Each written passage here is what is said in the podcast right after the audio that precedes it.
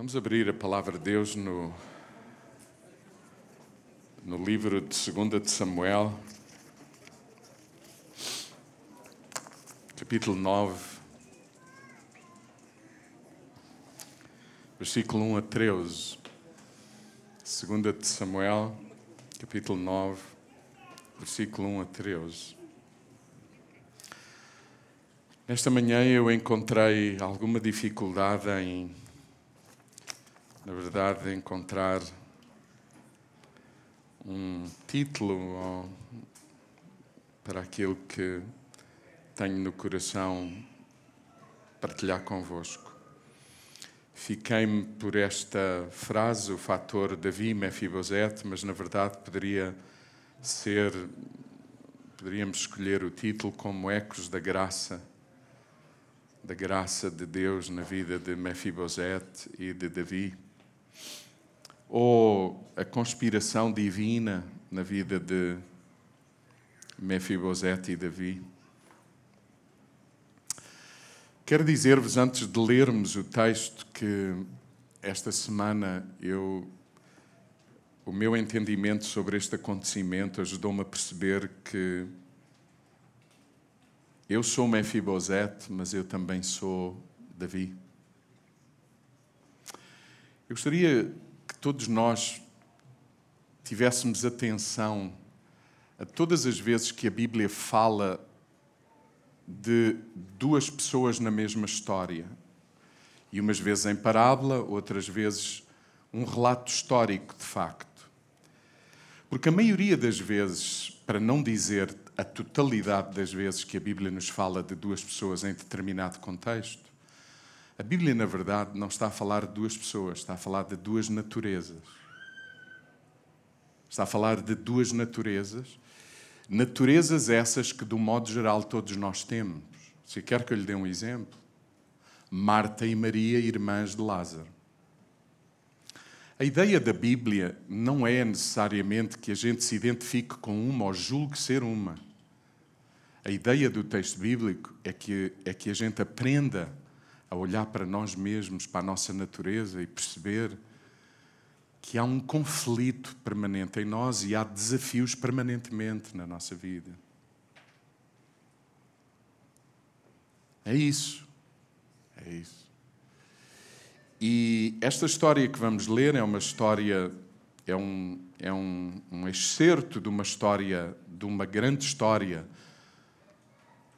Ah, não apenas de uma ou duas famílias, mas a história do povo de Israel, aonde Deus, pela sua graça, favor, misericórdia, opta por se dar a conhecer e se revelar de forma, de forma particular, de forma distinta, porque Deus sempre se revela de variadíssimas formas em todas as culturas, mas há de facto assim um traço da revelação de quem Deus é e da sua intenção nos descendentes de Abraão, porque foi isso que Deus prometeu a Abraão. É bom perceber isso. Com isso, não quer dizer que Deus não se revela a outras culturas e a outros povos de formas distintas. E o segredo de um cristão, particularmente, é perceber em diferentes contextos aonde é que Deus se está a revelar ali.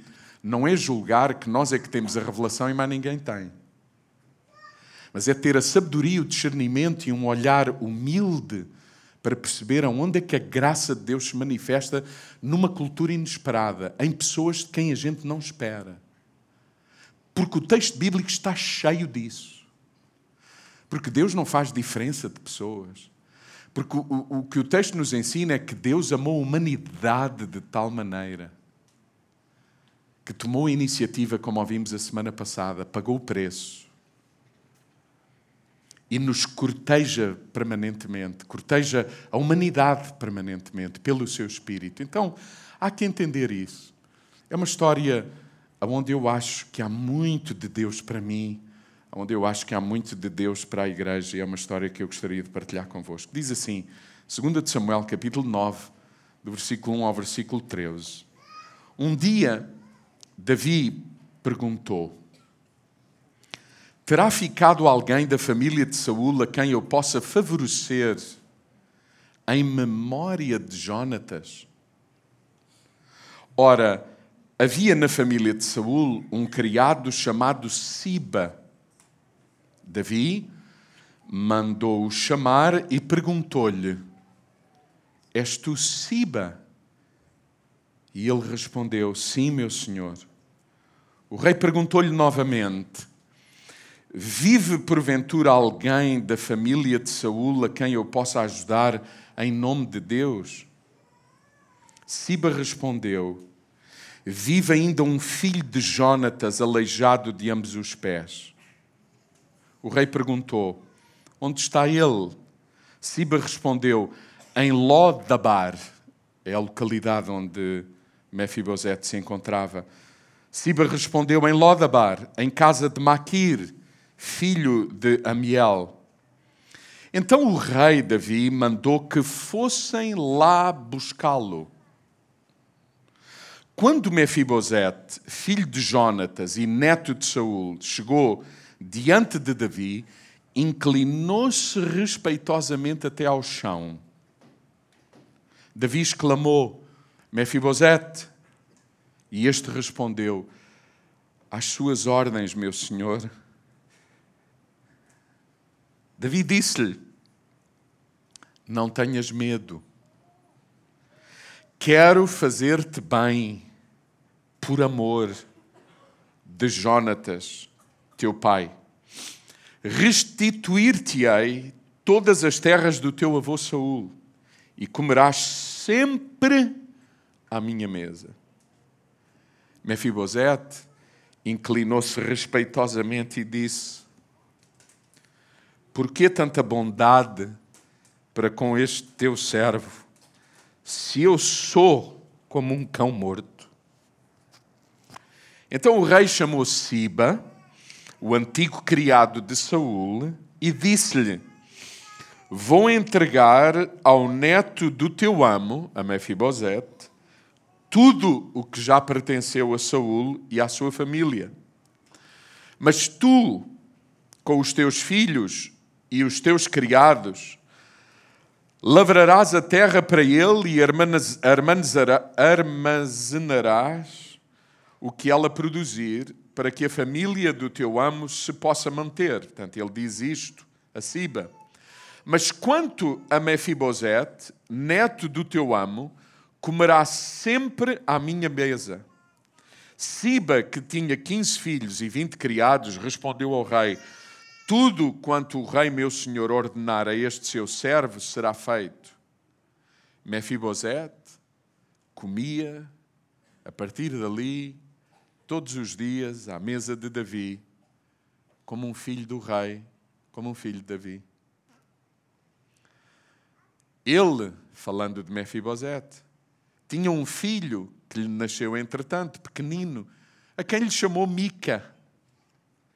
E todos quantos viviam em casa de Siba estavam ao serviço de Mefibosete.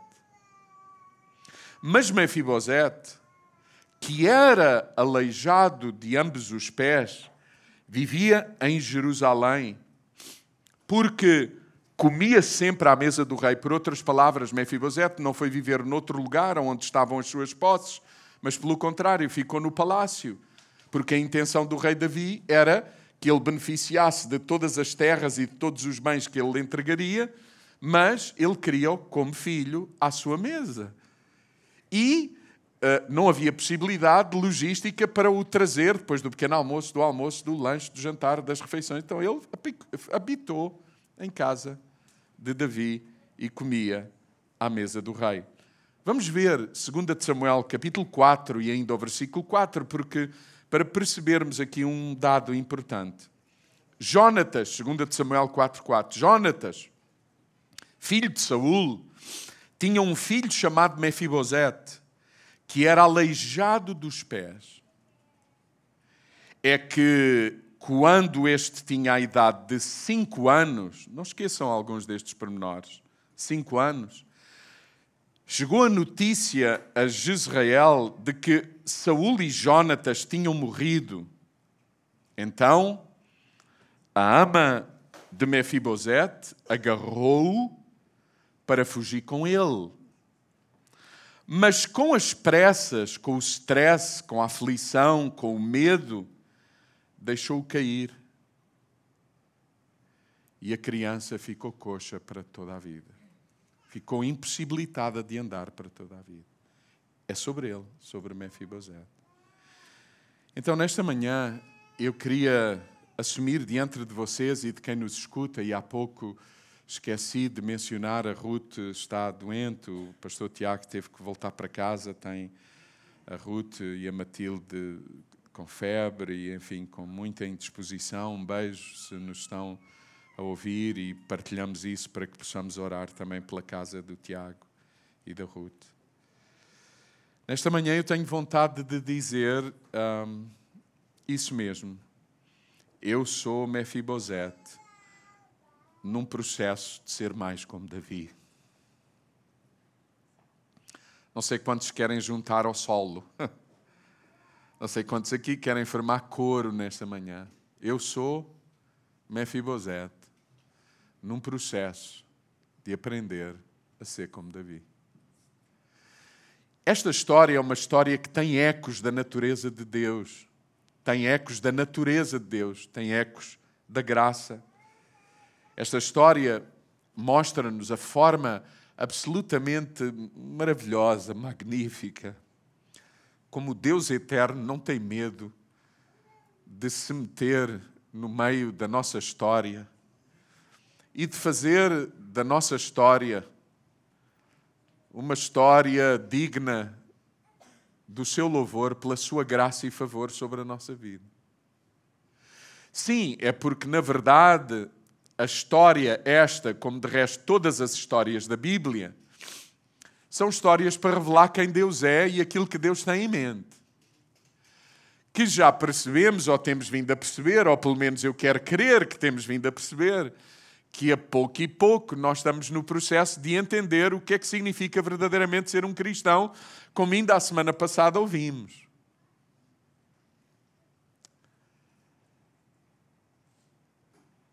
Quem é Davi nesta, nesta história? Bom, Davi é rei em Israel.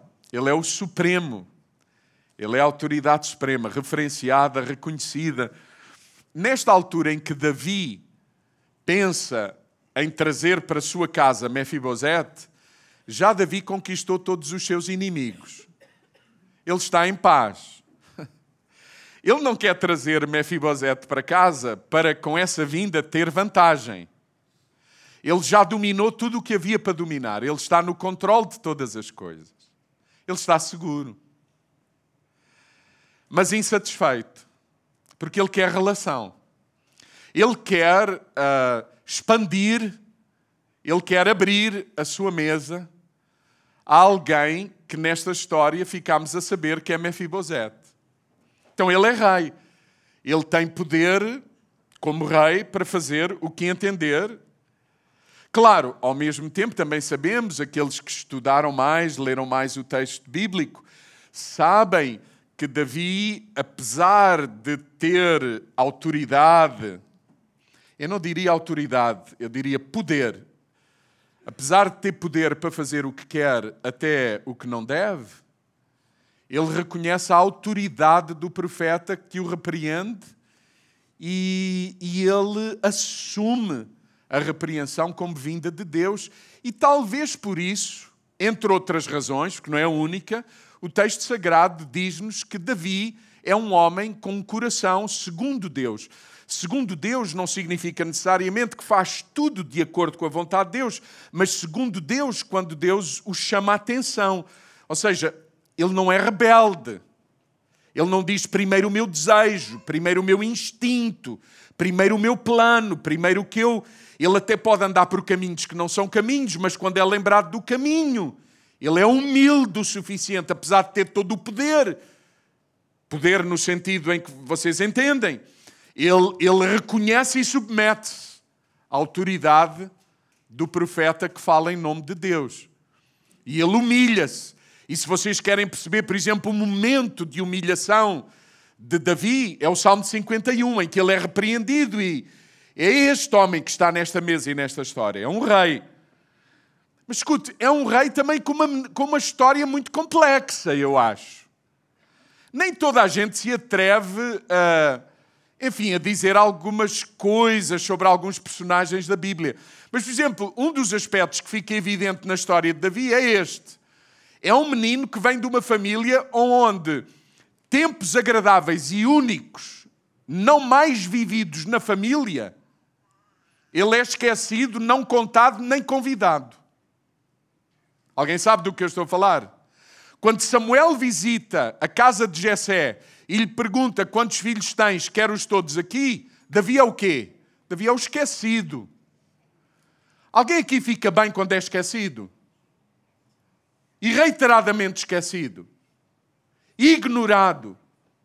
Quantos aqui foram ignorados pelo pai, pela mãe, pela família, pelos amigos? Quantos de nós temos momentos desses na nossa vida? Você percebe porque é que quando estamos a ler a história bíblica nós estamos muito mais do que a ler a história do outro? Eventualmente nós estamos a ver ao espelho nas histórias dos outros. Nós até deveríamos dizer: Esse sou eu.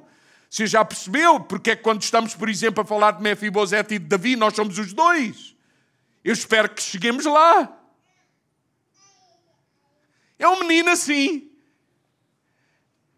É um menino que até escreve mais tarde que em pecado me concebeu minha mãe. Davi não é preconceituoso sobre sexo, vida íntima.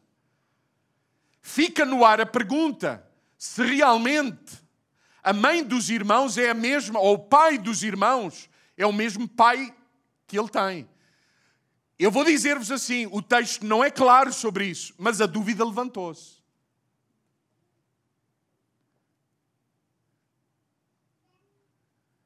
Alguém entende o que estou a dizer? É um menino que passou por isso. É um menino que foi ungido aos 15 anos e depois de ungido pelo grande profeta. É que a gente tem que perceber isso. O homem mais importante de Israel, mais respeitado do ponto de vista do, daquele que fala em nome de Deus, Samuel, vem à casa de Davi para ungir um dos filhos de Jessé um da casa de Jessé. E, e é aí que Jessé chama todos, menos Davi, que estava lá. Então onde é que faltou? Mas falta aqui alguém, diz Samuel. Ele diz, bom, falta alguém. Não falta. Na verdade, a gente nunca sente a falta dele.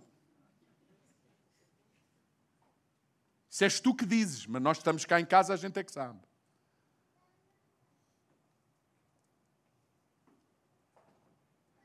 E Samuel diz assim: é mesmo.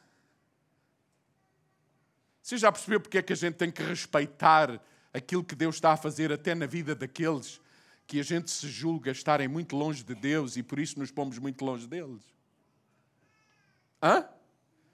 Ainda este fim de semana falámos de refletir, tivemos o refletir, pena minha, que lamento meu que a maioria de vocês não tenha beneficiado de um momento como o que tivemos, onde falámos sobre identidade de género, onde falámos sobre sobre nacionalismo, onde falámos sobre violência doméstica, onde falámos sobre abuso. E você sabe, ao domingo eu não posso falar de todas essas coisas, até porque é impossível, não, não. Mas os programas que a gente organiza são para, para facilitar o entendimento, o crescimento, a, a maturidade daqueles que são da família. E falamos de muitas destas coisas. Davi, Davi é ungido com 15 anos. Finalmente o menino chega descontraído a cheirar a, a ovelha. Chega lá a casa, percebe que havia uma festa preparada e ele chega no fim. Percebe que tiveram que o mandar chamar, não foi porque o pai quis, nem os irmãos. Foi porque um desconhecido e inesperado perguntou se não havia mais um.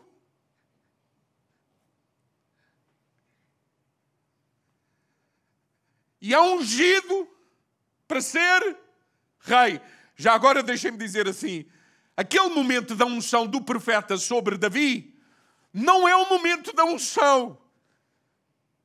Porque esse era o propósito da vida de Davi, ainda no ventre da mãe. Esse é o nosso entendimento.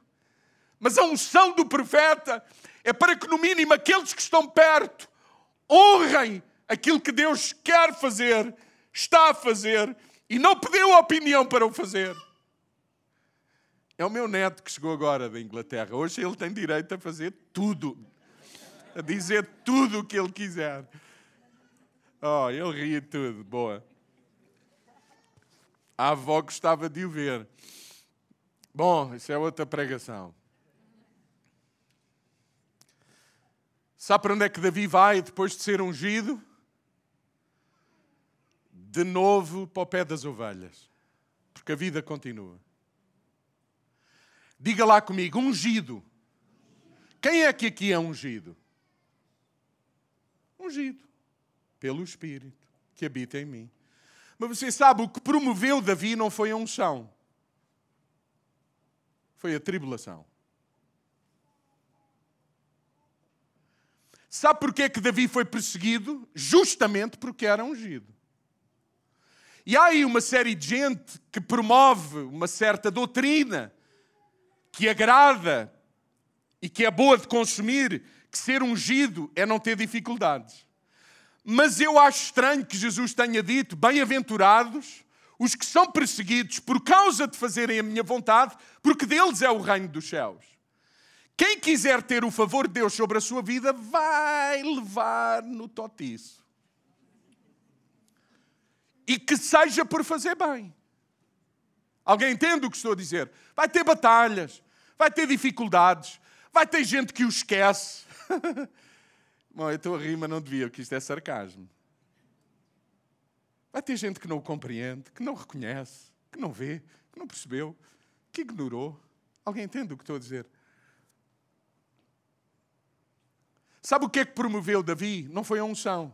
Há uma série de gente que acha que por isso o pessoal vem à frente e diz, pastor, ore por mim, a unção e tal, para que coisa seja. Mas não. O propósito que Deus tem para a tua vida, que é alto, que é grande, que é magnífico, que é maravilhoso, que é seres como um filho de Deus. Vai atrair sobre a tua vida perseguição, especialmente se quiseres fazer a vontade de Deus. A gente ainda não entendeu isso. Tanto que a gente, quando está a ser perseguido, pede a Deus o quê?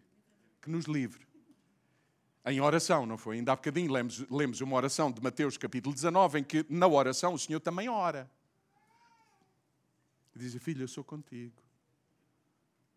É justamente por intermédio de tudo isso que está a acontecer na tua vida, onde a minha graça se vai aperfeiçoar, onde tu me vais conhecer como nunca, ou podes conhecer como nunca. Alguém, alguém entende aquilo que estou a dizer ou não? É, é difícil. É ungido para ser e a razão por que Davi é perseguido é porque ele é ungido, é porque a graça de Deus está sobre a sua vida. É porque há quem queira interromper o processo, é porque há quem o queira distrair, é porque há quem o queira ajudar a sair de, de, de, desse caminho que o leva à vontade e a experimentar a graça e o favor de Deus. Davi é esse homem. É o homem que experimentou a paciência. Você sabe o que é que levou o que é que, o que, é que, o que, é que, o que, é que promoveu Davi ao lugar de rei? Mais do que a unção, a paciência. Ungido aos 15 anos, mas outros tantos atrás da ovelha, perseguido pelo rei atual, não compreendido por ele, amando Saul, Davi era odiado por ele, fugido de Saul, abençoando Saul, cantando para ele, encorajando edificando, consolando Saul. Num dos momentos de consolo para com Saul da parte de Davi, há uma flecha que não lhe acerta pela graça. É esse o Davi. É este Davi que está nesta mesa e neste texto que acabamos de ler. É um homem segundo o coração de Deus, e eu quero dar-vos um pormenor nesta manhã. É um homem segundo o coração de Deus, como a Bíblia diz, porque ele, como Deus, vai à procura do filho perdido. Do descendente da casa de Saul e de Jonatas, foi à procura do filho perdido. Diz lá uma coisa. Diz lá uma coisa. É, ele quer fazer bem. Ele quer fazer bem a esse filho. É o homem que sabe honrar a sua palavra, porque ele, lá em 1 Samuel, no capítulo 20, entre outros textos, ele promete a Saul, a Saul não, a Jonatas, porque a Saul não era possível prometer nada. Por mais que Davi quisesse, não era possível. Porque Saul procurava-o para o matar. E Davi conversa com o seu filho e teme até pela vida do filho e diz: Se calhar não é bom esta amizade, porque o teu pai vai ter problemas contigo. E Jonatas diz: Não, eu sou fiel à nossa relação, à nossa amizade. Eu sei que a graça de Deus está sobre a tua vida, eu sei que tu és ungido, eu sei que Deus está no processo de trabalhar na tua vida. Mais do que isso, Davi, eu estou pronto a não ser rei, eu estou pronto a ser, se tu entenderes, o segundo no reino, está escrito lá. Eu vou te ensinar tudo o que eu sei como filho do rei, porque tu não tens essa formação, mas eu vou ensinar-te. E Davi sempre constrangido a dizer: Não, isso é perigoso para ti. Ele diz: Não, eu dou a minha vida. E Davi diz assim: Pois eu darei a minha por ti e por toda a tua descendência. Aconteça o que acontecer, eu prometo, diz Davi a Jonatas, eu vou fazer bem eu vou fazer o que é suposto fazer, eu vou pagar, eu vou pagar ao mal que o teu pai me faz como bem todos aqueles que descenderem do teu pai, passando por ti. Homens de palavra, sabe o que é um cristão? É alguém que honra os seus compromissos como filhos de Deus. São pessoas de palavra que dão a vida como viram um mestre dar a sua vida.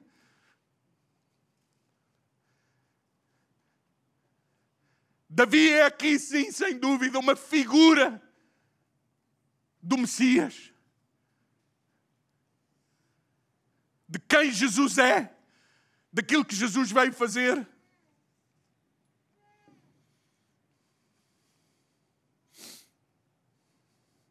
Homem de palavra, de alianças. Amigos, sabe o que é uma aliança?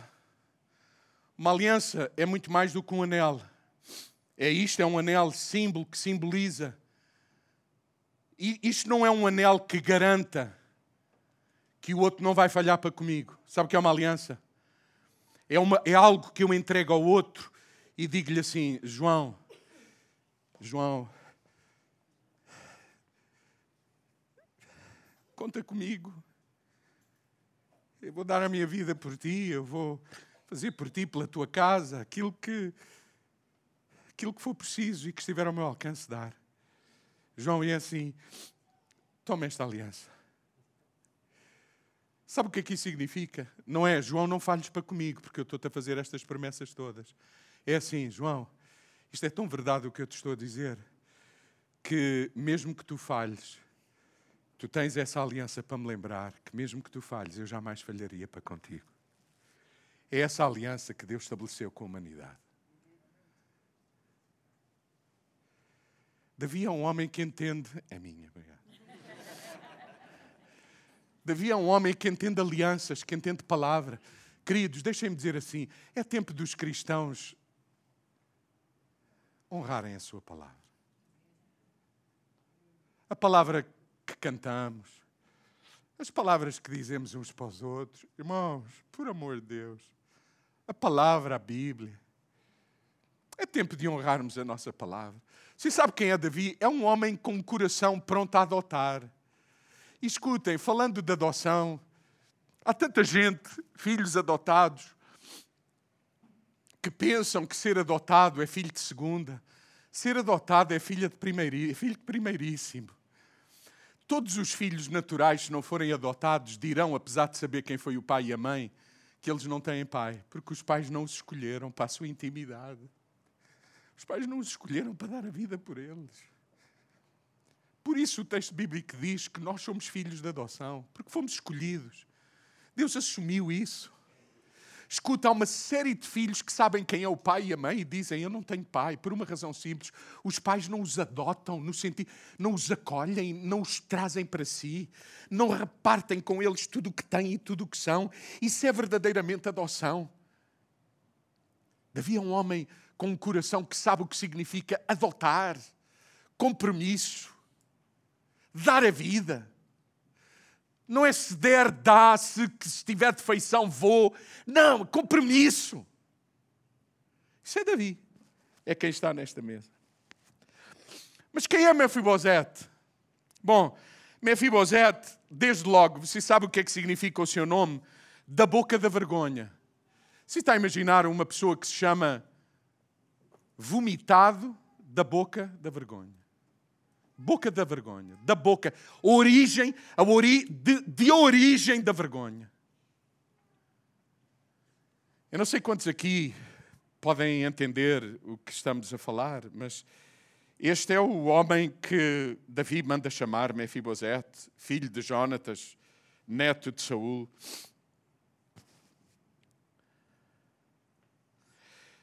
Como ouvimos a semana passada, Davi vai honrar a genealogia. Saul pode lá estar e não ter sido um caráter assim simpático e muito bom. Mas Davi não o quer eliminar. Davi sabe que ele faz parte do processo todo. Daí a importância até de a gente respeitar a história da igreja, como ouvimos a semana passada, realmente perceber na história, no percurso, na revelação, aonde é que Deus se revelou. Essa coisa de houve a reforma e nós jogámos tudo no lixo, pensando que agora nós vamos começar tudo de novo e nós é que sabemos. Irmão, é uma falta de, eu acho, de alguma humildade, maturidade. há tanta necessidade de humildemente podermos aprender com quem tem a sua graça, o seu favor na sua vida. Você não acha? Não acha? Por isso, Davi está, está agora a honrar a genealogia do Saul e até do, do, do, do de, Jonatas e, e a querer abençoar este, este homem. Sabe o que é que a Bíblia diz? Diz que ele é paralítico, ou seja, impossibilitado de se movimentar. Isto ainda quer dizer mais. Isto quer dizer que há pessoas que só vêm para a nossa intimidade e comunhão se forem carregados. Você lembra-se da história do paralítico que foi carregado até à presença de Jesus por quatro homens? Você acha que também o número quatro está ali por acaso? E que por acaso uma maca é composta por quatro lugares de apoio para duas pessoas ou quatro homens, mas com quatro lugares de apoio? Sabe o que é que significa quatro no texto sagrado, no texto bíblico? Quatro significa o fim de nós mesmos. Por isso, os 40 dias de jejum, por isso os 400 anos de cativeiro, o fim de nós mesmos, o fim da humanidade. Por isso, os 40 dias de Jesus com os seus discípulos, onde eles chegaram à conclusão que precisavam inteiramente de depender da graça, da misericórdia, do mover do Espírito Santo, não era por força nem por violência, mas a graça de Deus neles, no fim de nós mesmos. Era onde Mefibosete se encontrava paralítico, impossibilitado de se movimentar. E agora o que é que eu faço? Já alguém perguntou: e agora o que é que eu faço? E agora qual é o meu futuro? E agora como é que nós vamos recomeçar a vida? Já.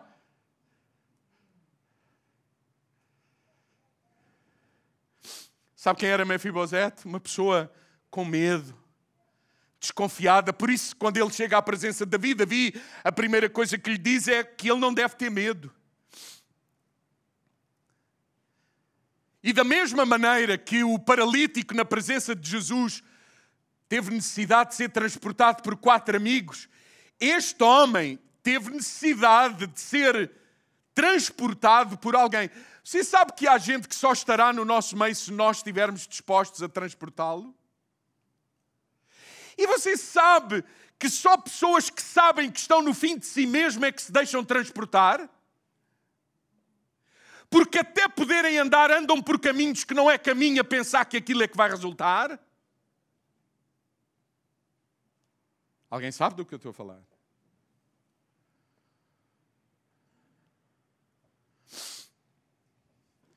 É um homem com medo, desconfiado, que não acredita. Já que alguém passou por traumas na vida onde diz eu nunca mais vou querer em ninguém. Os homens são todos iguais, os adultos são todos iguais. Você sabe que há crianças que estão impossibilitadas de andar porque foram abusadas na infância? Você sabe que há adultos que estão impossibilitados de viver uma vida plena por causa do abuso ocorrido sobre as suas vidas? Você, você percebe? Você sabe que há mulheres violentadas Uh, violência doméstica, homens, a mesma coisa, uns de uma forma física, outros emocional, porque a violência doméstica tem várias expressões, há muita coisa envolvida. Você sabe, você sabe que há gente que está, você sabe que há gente que também se consideram vômitos da boca da vergonha. Que é bom que ninguém saiba o que me aconteceu. Alguém sabe disso?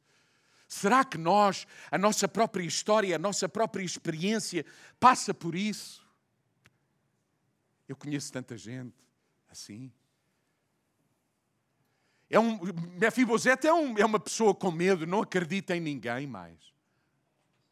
Aliás, não acredita até em gente que possa ter boa intenção. Sabe porquê? Sabe porquê que ele é coxo? Sabe porquê que ele está impossibilitado de andar? Porque alguém com boa intenção precipitou-se ficou nervoso, estressado e fez o que, o que achou que era, que era suposto fazer. E bem, na lógica humana está bem, porque se mataram o avô, o pai e toda a família de Saul e de Jonatas, o mais certo era acabarem com a vida de Mefibosete. E a criada pega nele e foge para o livrar. Lembra-se disso? Mas é nesse processo de alguém bem intencionado que a coisa não correu bem. Você sabe que às vezes esses são os piores traumas? Alguém sabe do que estou a fazer? Você sabe que há uma série de gente que pensava que estava a fazer-te bem, sem saber que estava a fazer mal? Por que é que você acha que Jesus disse, Pai, perdoa porque eles não sabem o que fazem? Sabe qual é o nosso problema? É que a gente passa a vida a julgar o que os outros nos fazem quem eles são, em vez de perceber a cultura da casa de cada um, por isso eles fazem e dizem assim. Alguém entende o que eu quero dizer? Se sabe porque é que aquela mulher foge com o menino, o que é que você acha que ela ouviu lá em casa do patrão de Saul sobre Davi? Diga lá. Você sabe, você sabe que aquilo que ouvimos na casa do pai, na casa da família, na, na, por, por, alguns lugares por onde passámos formata. Porquê é que nós estávamos há pouco a dizer o que dizíamos ao Gabor e à Emanuela? Não impedirmos os filhos de chegarem, de, de se chegarem mais perto de Deus. Quantos aqui têm medo de casar porque viram o casamento dos pais? Alguém sabe? E a gente julga os pais. Não, nós não temos, de acordo com o texto bíblico, autoridade para julgar ninguém. O que nós temos, de acordo com o texto bíblico, é a natureza do Espírito Santo que habita em nós, para avaliarmos tudo, analisarmos tudo, retermos o bem, entendermos a cultura que está por trás daquele comportamento. Porque um filho de Deus, quando entende a cultura que está por trás de ano comportamento, constitui-se como Jesus constituiu a solução, ou parte da solução, para ser instrumento de Deus ali naquela cultura de renovação de entendimento. Alguém entende o que estou a dizer? Não é ficar com raiz da amargura o que é que você acha que esta mulher ouviu lá em casa de, de Saul a respeito de Davi? O que é que Saul diria de Davi? A inveja, o que é que a inveja nos leva a dizer dos outros? O que é que a nossa insegurança face ao outro nos leva a falar dos outros à frente dos filhos? À frente da criadagem, à frente dos amigos, à frente de. Alguém entende o que eu estou a dizer? E o que é que isso gera na cabeça dos outros? Essa cultura, ninguém tem nada a ver com a minha vida, eu digo o que eu quero, eu faço o que eu quero. O que é que isso provoca na vida daqueles que estão à nossa volta? Esse é Mefibosete. Uma pessoa com medo, poder, desconfiada. Quantos filhos escutam palavras malditas nas mesas e na intimidade das suas casas? Quantos não se alimentam de ódio, indiferença e insegurança? Eu quero dizer-vos assim: essas pessoas só vêm se alguém as carregar. Eu vou dizer outra vez: essas pessoas só vêm se alguém as carregar. E alguns de nós estamos aqui a pensar: é, então que haja alguém que, que Deus levante para as carregar. Deus quer levantar-te a ti para tu as carregares, porque eu sou Mefibosete, mas eu também sou Davi. Se eu tenho a natureza do Espírito Santo a viver em mim, eu também sou Davi. Eu também sou aquele que vou que é mais do que fazer um convite, que é mais do que dizer que te amo. É eu vou-me constituir a pessoa que vai carregar o outro, que vai esperar por um momento de lucidez do outro. E sabe, às vezes os momentos de lucidez é o leite da morte. Você sabia disso? Sabe o que é que é leite da morte? É, finalmente cheguei ao fim de mim mesmo, sei que dali já não vou sair mais.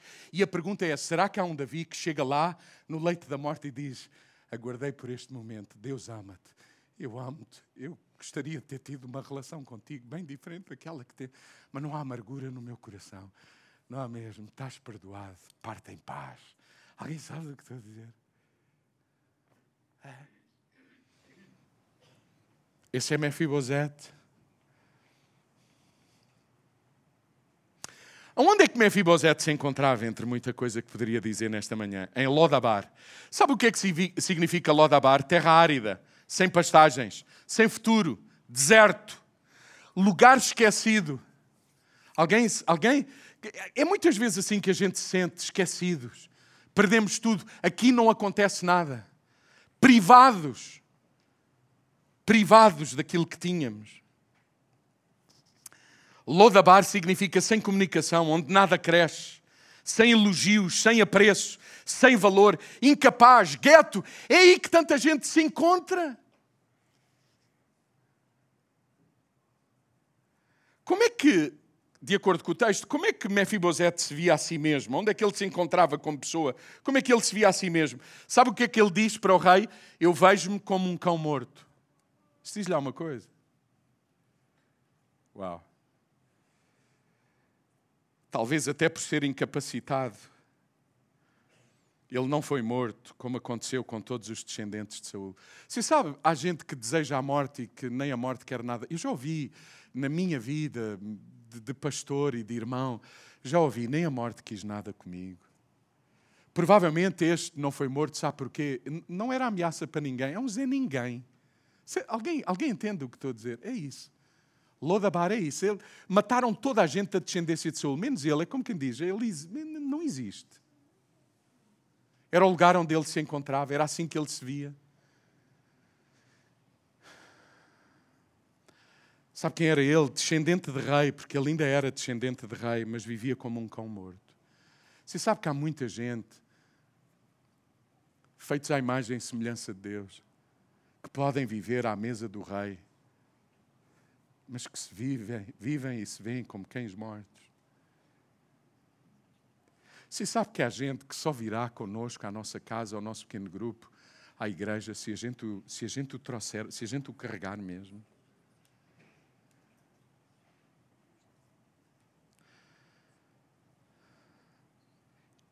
Mefibosete está a viver numa condição e num ambiente que não é o seu.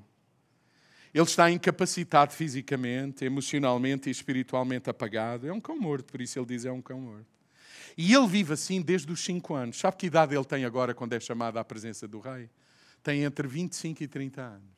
Então, o tempo tem um fator aqui importante, não é? Este tempo todo de espera, nada acontece. Eu não sei quantos aqui me escutam nesta manhã que, que, se encontram até assim, ou lá em casa, ou que escutarão esta, esta palavra, esta meditação. Eu não sei onde cada um se encontra. Mas há uma coisa que eu sei.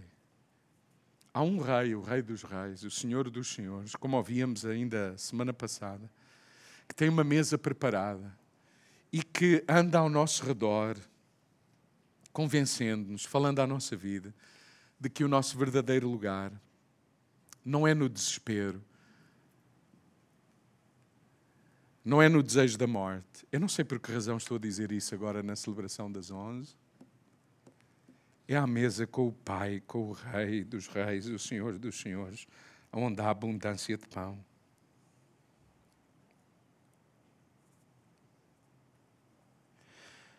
Que transformação é que Mefibosete experimentou na relação com Davi, à mesa do rei? A mesma que os discípulos nos 40 dias entre a ressurreição e a ascensão, a mesma que aconteceu com a parábola da ovelha perdida. É essa, é essa transformação que Mefibosete está a sofrer. Davi, Davi, Davi foca-se em alguém que seja descendente da casa de Saul e da casa de Jonatas para o abençoar, para lhe fazer bem. A casa do seu inimigo é justamente essa a preocupação de Davi, abençoar alguém que ainda possa existir da sua casa. E pelos vistos era o único que existia da casa de Saul e de, e de Jonatas. Que transformação é que ele experimentou? A mesma que os discípulos. Naqueles 40 dias, o que Jesus fez com eles foi justamente isso. Foi, foi restaurá-los, foi gente desanimada a pensar que era o fim de tudo, o fim deles mesmos. E aquilo que o Senhor fez com eles é, foi, foi encorajá-los, foi falar à sua vida, foi erguê-los, foi perdoá-los foi alimentá-los, foi enriquecê-los, foi abraçá-los, foi beijá-los, foi encorajá-los, foi estimulá-los, foi dizer-lhe que eles são dignos. Sabe que transformação ocorreu na vida de Mefibosete? A mesma que acontece com a nossa. Foi o rei que foi à procura dele. Nós hoje estamos onde estamos porque Deus veio à nossa procura. Essa é a razão porque a gente o encontrou. Porque ele tomou iniciativa. Porque ele vem até nós e vem continuamente até nós. Eu sou Mefibosete, mas eu estou no processo de ter o entendimento que Davi tem, olhando para Jesus, para a sua obra, percebendo que é, que é isso que o Espírito Santo quer fazer comigo, dando-me o ministério da reconciliação e de abençoar aqueles que estão à minha volta. Mefibosete é convidado e colocado à mesa do rei pela iniciativa do amor incondicional, expresso por um homem com o coração segundo Deus. Se sabe o que é que o texto diz? Diz que Mefibosete, a dada altura, tem um filho a quem lhe dá o nome Mica. Sabe o que é que quer dizer Mica? Semelhante a Deus. O que é que ele está aqui a celebrar? Provavelmente o que ele está a celebrar é a natureza de Davi, semelhante a Deus. E ele dá um nome ao seu filho, diz-lhe Mica, semelhante a Deus. Mas eu tenho dúvidas.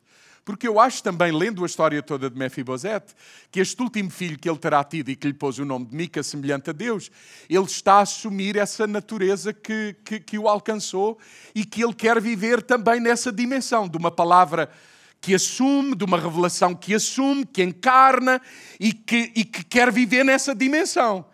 Tanto que é assim que há dois textos que eu não vou ler, mas vou resumir.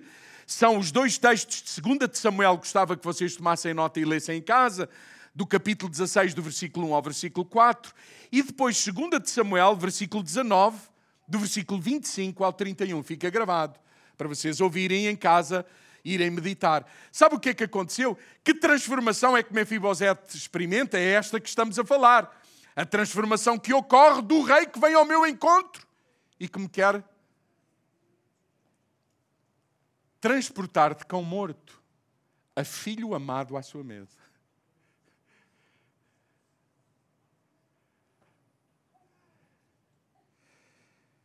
Mica, semelhante a Deus. Você sabe o que é que acontece? Há um momento na vida de Davi, agora toca a Davi. Há um momento bem negro, mais do que um na vida de Davi, mas este é negro, esta das duas referências que lhe dei agora por fim.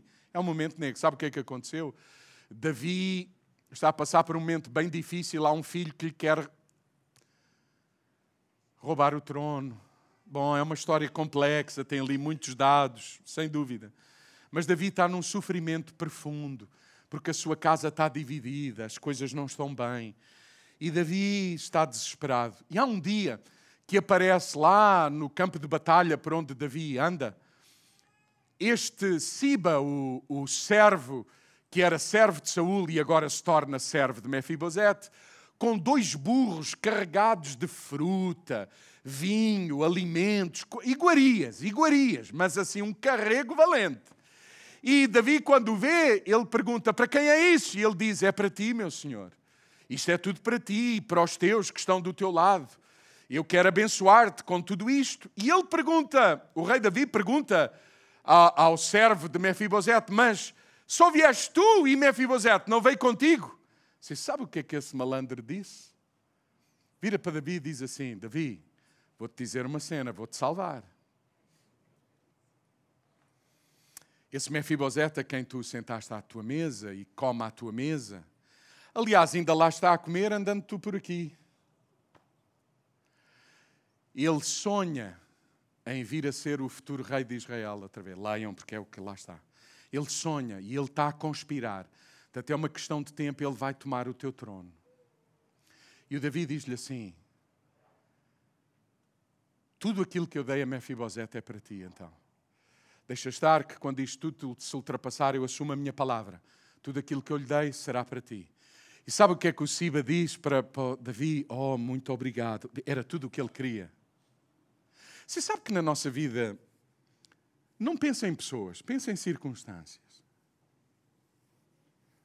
Até porque as pessoas a gente tem que entender o que é cultura para não as condenar, certo? Não. Certo?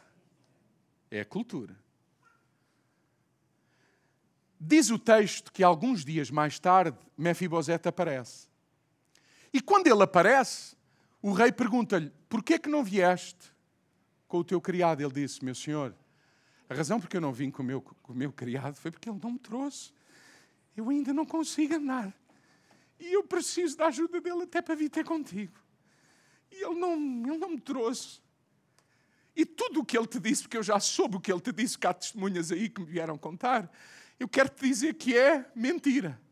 E alguns, quando leem o texto, acham que Davi ficou confuso. Qual deles é que vale a verdade, certo? Só que há um pormenor que está lá na Bíblia que a gente, se tiver prestar atenção, vai perceber tudo. Diz assim o texto: diz que Mefibosete, quando chegou ao pé de Davi, cheirava mal. Sabe porquê que cheirava mal? Porque naqueles dias, quando alguém estava profundamente sensibilizado, em oração, em jejum, querendo ver Deus agir, deixava de se lavar, deixava de tomar banho. Eu não, eu não, não quero fazer essa apologia, mas eu vou dizer-vos assim: é muito melhor por vezes esse mau cheiro do que o mau cheiro de uma vida bem. Alguém. Ok. É assim. E diz o texto claramente assim: diz que ele apresentou-se na presença do rei sem se lavar sem se pentear, sem cuidar de si, sem lavar sequer os pés. E Davi percebeu: não, na vida dele há quebrantamento. E, e Mefibosete diz a Davi: Davi, quando Davi lhe disse, ok, então se é assim, na dúvida, alguns pensam que Davi ficou na dúvida. Então é, agora é metade dos bens para ti e para ele. Você percebe? Tudo para Mefibosete. Agora, de Mefibosete para Siba. E agora o rei diz: não, é metade para cada um. Você sabe o que é que Mefibosete diz? Revelação de uma profunda transformação.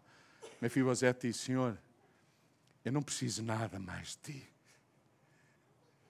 Aquilo que eu mais quero não é o que tu me possas dar, é que a tua vontade se faça, é que tu estejas bem, é que, é que o teu reino permaneça.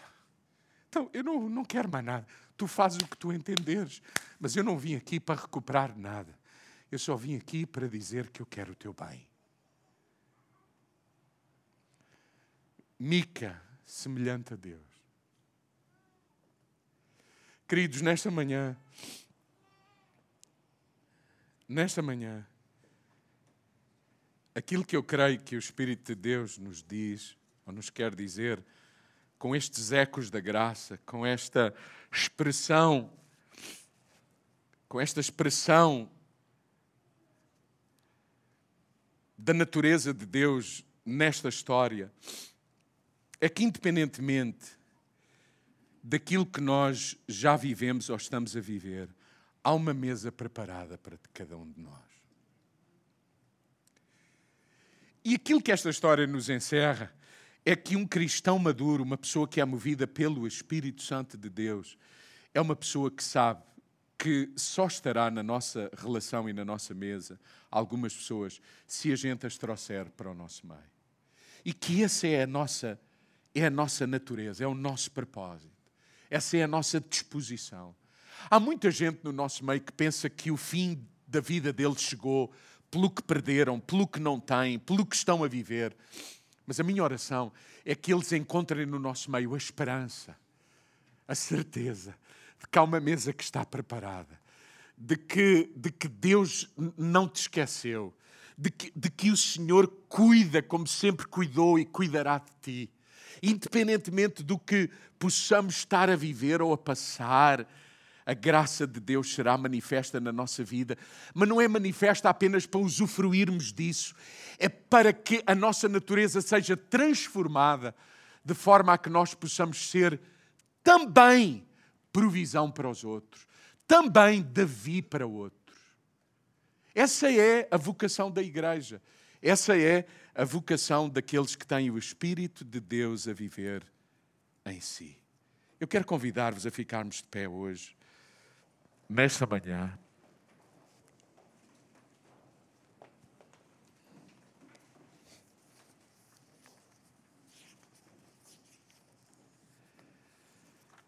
Eu não sei quantos aqui, nesta manhã, aqui em casa, conseguem admitir, somos todos Mefibosete, transformados pelo Espírito, num processo de transformação pelo Espírito Santo, para vivermos mais segundo o coração de Jesus, expresso nestes textos, na pessoa de Davi. Eu não sei quantos aqui reconhecem isso e querem, nesta manhã, num momento de consagração, num momento de reflexão e consagração, dizer a Deus: Senhor, é isso. Eu sou um Mefibosete, transportado, alcançado pela tua graça.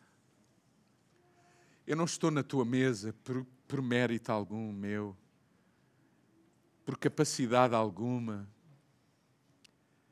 que me tenha dado esse mérito de ser chamado teu filho. Eu estou aqui porque tu me chamaste para a tua mesa, porque tu me chamaste e eu aceitei. Senhor, e agora à mesa, a minha oração, o meu desejo, é que eu possa ser a expressão da tua natureza, a expressão do Pai, que transformou um cão morto num filho e que agora revela a tua natureza, não estando mais apegado a bens, a posição social, mas acima de tudo, para que a tua vontade se faça na minha vida e na vida de todos aqueles que estão à minha volta. Senhor, dá-nos a graça de não julgarmos aqueles que, até com a boa intenção, nos fizeram mal. Dá-nos a graça de perdoar a quem nos magoou profundamente. Dá-nos a graça do teu Espírito trabalhar em nós de tal maneira que nós possamos ser como Davi, de forma a podermos, de alguma maneira, com muita sabedoria, abençoar até quem, quem, nos, quem nos fez mal. Quanto mais não seja levando-os em oração diante de Ti e disponibilizando-nos para sermos instrumentos da Tua mão, para sermos revelação do trabalho da Tua graça na nossa vida. Pai, nesta manhã nós queremos orar por todos aqueles que se encontram no nosso meio que escutarão esta palavra em condições como Mefibosete se encontrava. E nós oramos para que a tua graça os alcance. Oramos também para que tu nos uses, uses, uses alguém que os traga até ti, até nós, para que juntos possamos experimentar a tua graça e o teu favor. É no nome de Jesus que nós oramos e te agradecemos. E todos nós dizemos amém, porque é esse o nosso desejo e a nossa vontade. Amém, amém. Trabalha na nossa vida, Senhor. Move-te em nós, usa-nos para a tua glória, como instrumentos de reconciliação, de restauração na vida uns dos outros como temos aprendido de Cristo. É no nome de Jesus que te pedimos. Amém.